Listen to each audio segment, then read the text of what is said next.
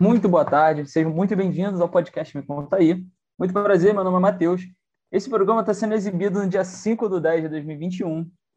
E no quadro de hoje, a gente vai apresentar e abordar o tema da didática e especificidades do saber profissional docente.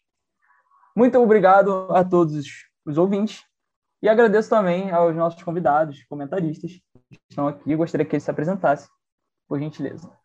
Olá, pessoal, tudo bem? Meu nome é Carolina, tenho 23 anos e sou de licenciatura em matemática. Estou muito feliz pelo convite. Olá, me chamo Emanuel, sou faço licenciatura em química, tenho meus 21 anos e estou ansioso por, por esse podcast. Oi, galera, boa tarde. Eu sou aluna da licenciatura em física na UFRJ. Sou a Mariana e tenho 21 anos e estou bem animada para estar aqui com vocês. Agradeço a todos mais uma vez pela presença, galera. E gostaria de fazer uma breve pergunta para vocês, que é um pouquinho estranha, mas acredito que todos já se fizeram essa pergunta. Gente, o que que assim, o que, vocês pensam logo de cara quando a gente fala educação, didática e método de ensino de aprendizagem? Qual a primeira pessoa, assim, logo de cara que vocês imaginam? Sem dúvida, Com Paulo Freire. Freire. Paulo Freire, óbvio. É, como vocês falaram, Paulo Freire, né, é conhecido mundialmente, é, principalmente por, por ter dado esse incentivo a todos os professores, por ter orientado eles e Não só isso, né, Matheus? Ele é um nordestino, pernambucano. Ele ajudou muita gente na alfabetização, principalmente os adultos, de uma forma diferente, é, como os outros professores praticavam. Então, ele foi totalmente revolucionário. Por isso que ele é o patrono da educação no Brasil. E se tivesse vivo, completaria 100 anos, né? Exatamente, Ana, exatamente. Freire foi extremamente importante para todos os educadores. Agora, outra pergunta, na verdade, né? É complementar, uma pergunta complementar ao que, a que eu fiz anteriormente. Gostaria de que cada um tentasse responder, por gentileza. O que, que levou vocês a cursar licenciatura, a querer ser um futuro professor e ingressar nessa área? Bom, no meu caso, foi que no meu ensino médio sempre vi a figura masculina é, em matérias exatas. Por esse motivo também que eu, que eu, que eu estudo matemática. E eu quero ser professora de matemática por isso também. Não via muita, muita imagem de mulheres é, no ensino médio é, dando aula de matérias exatas. E essa é a minha vontade, ser uma professora de matemática e mostrar que mulher também não só precisa estar nas matérias humanas, mas também nas matérias exatas. Ah, Desde criança, coloco na minha cabeça que meu futuro seria médico, ad- advogado, mas depois que entrei no ensino médio, percebi que eu claramente queria dar aula, queria ver, eu queria, eu queria me pôr no lugar do, do professor e ensinar para outras pessoas que talvez não consigam ter seu futuro de uma maneira plena. Isso foi o que eu sempre quis. Eu acho que para mim essa trajetória não, não foi muito clara, porque eu sempre me interessei primeiramente por física. Tanto que eu ingressei no bacharelado em física na UFRJ e depois eu me transferi para a licenciatura. Bom, quando eu entrei no ensino médio, eu acho que todas essas dúvidas e curiosidades que eu tinha sobre o universo, sobre o funcionamento das coisas, assim, nos mínimos detalhes, foram muito bem explicadas pelos meus professores de física mas eu percebia que eu não, eu não tive muitas professoras de física. E eu queria muito conversar com, com, com as minhas amigas sobre, sobre física. E eu não, tinha muitas amigas que se interessavam por física. E eu ia, ia fazer Olimpíadas de Física, eu também não via muita representação feminina. E eu acho que isso se relaciona muito com o que a Carol falou. E isso me intrigava muito. E eu ficava me perguntando por que, que não havia tantas meninas interessadas em física como eu? E aí eu fui indo mais para trás, eu via que era um problema bem mais assim complicado do que o problema que a gente imagina. Primeiro que não tinha muito incentivo, eu nunca vi muito incentivo para as meninas fazerem física. É, e, enfim, profissões de exatas, como a Carol faz, né, que são chamadas de exatas, como matemática. A Carol, assim, sabe, a gente brincando de boneca quando era criança, dificilmente viu uma Barbie ou uma boneca engenheira, ou então cientista. Era sempre uma representação masculina, tinha Einstein, Newton, mas, por exemplo, a Marie Curie era um pouco falada, Amy Noether e várias outras cientistas. E aí eu comecei a perceber que havia muita falta de incentivo para as meninas nas ciências exatas. E eu percebi que estar na profissão docente era uma oportunidade de conseguir mudar, mudar essa realidade e incentivar todo e qualquer tipo de conhecimento na minha área da física para qualquer pessoa, seja ela é, independente do gênero, independente da classe social, independente da cor, independente de qualquer coisa, porque todo mundo é capaz, assim, eu acho que de, de aprender qualquer coisa, de retribuir muita coisa para a sociedade. Eu acho que isso foi minha maior motivação. Não só isso, Mariana, mas também é saber que o aluno ele vem com uma bagagem de, de, de coisas, né? Ele vem com a bagagem familiar, bagagem de amigos, de religião, e entender que esse, que esse indivíduo ele vem para nós já com um conhecimento prévio de algumas coisas e que a gente vai acrescentar conhecimento a eles. Saber também que a partir do momento que a gente ensina, a gente está aprendendo e ele e, e, e, ambos estão ganhando. E não só isso também. É saber que, acima de tudo, o professor é um exemplo. Ele tem que ser o exemplo para aquele aluno. Porque não adianta a gente falar respeito o próximo e a gente e a nossa prática não ser respeitosa. Eles copiam o que a gente pratica, não somente o que a gente fala.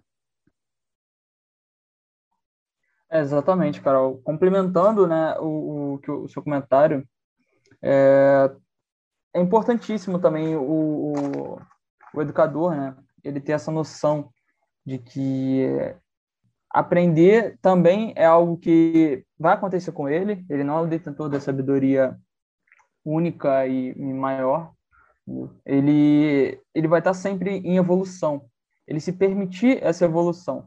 É, infelizmente, a gente tem profissionais que acreditam que são detentores da, da, da sabedoria maior e que um aluno, um, um discente, ele não vai ser capaz de ensinar alguma coisa. Porém, é completamente contrário.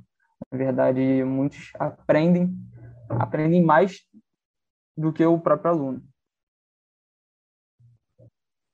Não, é, é exatamente isso. Eu acho que a profissão docente é a profissão que eu enxergo que é mais mais continuada, assim, porque ela exige uma pesquisa constante, um estudo constante, porque a gente está sempre em contato com os mais diferentes alunos, com as mais diferentes bagagens é, intelectuais, bagagens sociais.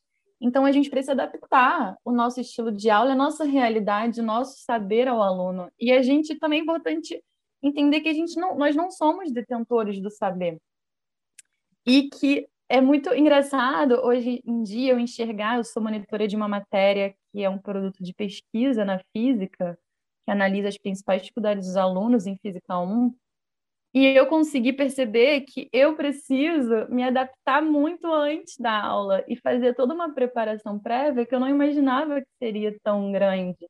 E conseguir adaptar a minha linguagem, é, a linguagem que eu vou ter com alunos, com alunos que têm mais facilidade, com alunos que têm mais dificuldade, com alunos que têm diferentes bagagens, exatamente isso, com alunos que têm diferentes bagagens. E algo que a gente prioriza muito é justamente a aceitação dos diferentes conhecimentos que são trazidos pelos alunos. É, na minha área, na, na física, eu não, não existe, apesar de ser uma ciência exata, não existe um conhecimento absoluto, uma única forma da gente conseguir resolver um problema. Então, algo que a gente preza, por exemplo, na monitoria, é o desenvolvimento de. Não tem um gabarito exato, mas é o desenvolvimento de gabaritos com as discussões dos alunos. E justamente a partir disso, a gente consegue criar uma rigorosidade metódica. E, mas a partir do respeito e, da, e de aceitação de que qual, qualquer dúvida, qualquer pensamento é válido e qualquer conhecimento pode ser construído, pode ser trabalhado, e nada é único. nem as áreas exatas e nem o nosso, o nosso saber. E a gente precisa continuar estudando, eu acho, continuamente. Além disso, Mariana, eu acho que um problema que muitos alunos vão, tiveram e acho que vão ter foi nesse período da pandemia. Tipo, quem não teve aula, teve aula, pô, online. Eu tenho certeza que a maioria dos alunos eles não escreveram ou deixaram de escrever porque vão só fazer na cabeça. E, pô, raríssimas pessoas que vão. As pessoas não, os alunos, claro. Raríssimos alunos que vão conseguir escrever de boa. Então, pô, a, a leitura com certeza faz parte do, do aluno e não vejo os professores incentivarem isso. Mesmo no, no meu ensino médio, praticamente era um copia e cola. Você não, não estudava, sabe? Você não lia. Tem, tinha alunos que não sabiam escrever. Por quê? Porque a leitura faz você escrever. Você lê, você acaba escrevendo também. E, tipo, tinha professores que acharam que. acham que ensinar é só transferir conhecimento. E, pô, não é. Você tem que se, se colocar como um aluno. Você tem que trazer mais conhecimento em sala de aula, trazer práticas. Quem dera eu se, se tivesse práticas no, no meu ensino médio, se tivesse umas aulas de química que trouxesse pô, coisa de. Tipo, isso ia agradar, agradar muito o aluno. Isso, pô, ia deixar os alunos muito felizes. E você, como professor, você ia ficar feliz também, porque é um sentimento de realização. É muito bom esse sentimento. Exatamente, né, mano? Eu concordo plenamente com o que, que você está falando. É, você trazer essa prática para a sala de aula é gratificante, é gratificante para todos, né? Exatamente como você disse. É, você vê no rosto do seu aluno a felicidade dele estar tá ali vendo o que realmente acontece, porque você pegar uma teoria, você estudar a teoria, você saber tudo que acontece no, no livro, você trazer isso para a realidade, você trazer isso para a parte mais, mais de tato, mais física, mais vista. Então, acredito que você vendo, você vendo o que acontece, isso te deixa tudo um pouco mais claro. E isso agrega bastante no conhecimento do aluno.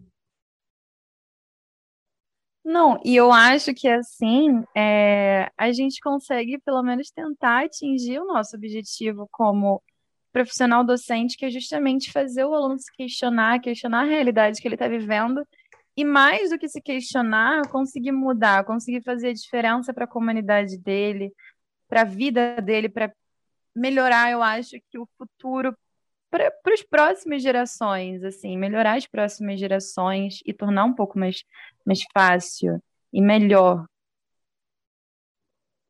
Exatamente, exatamente, Mari. Bom, galera, é, vou ter que estar tá finalizando por aqui hoje, é uma pena. Aguardo vocês num próximo episódio. Agradeço principalmente a vocês novamente pela presença, pela disponibilidade de estar comentando, estar discutindo um pouco aqui, uma, uma conversa bem, bem sadia, bem, bem tranquila. Agradeço a vocês, agradeço a todos os ouvintes que puderam estar aqui nos ouvindo, é, tirando um tempinho, seja no café da tarde, seja no café da manhã, e se caso você queira saber mais, um pouco mais sobre Paulo Freire, queira saber um pouco mais sobre a didática, a forma de ensinar, o método de, de ensino de aprendizagem, seja do mais velho ao mais novo, convido você a estar acessando o site da Nova Escola, o, no tópico de O Mentor da Educação, e comenta um pouco sobre Paulo Freire, as obras dele, quem ele foi e como ele incentivou o método de educação no Brasil. Agradeço a todos mais uma vez. Muito obrigado. Até o próximo podcast. Valeu. Fui. Tchau, galera. Valeu, gente.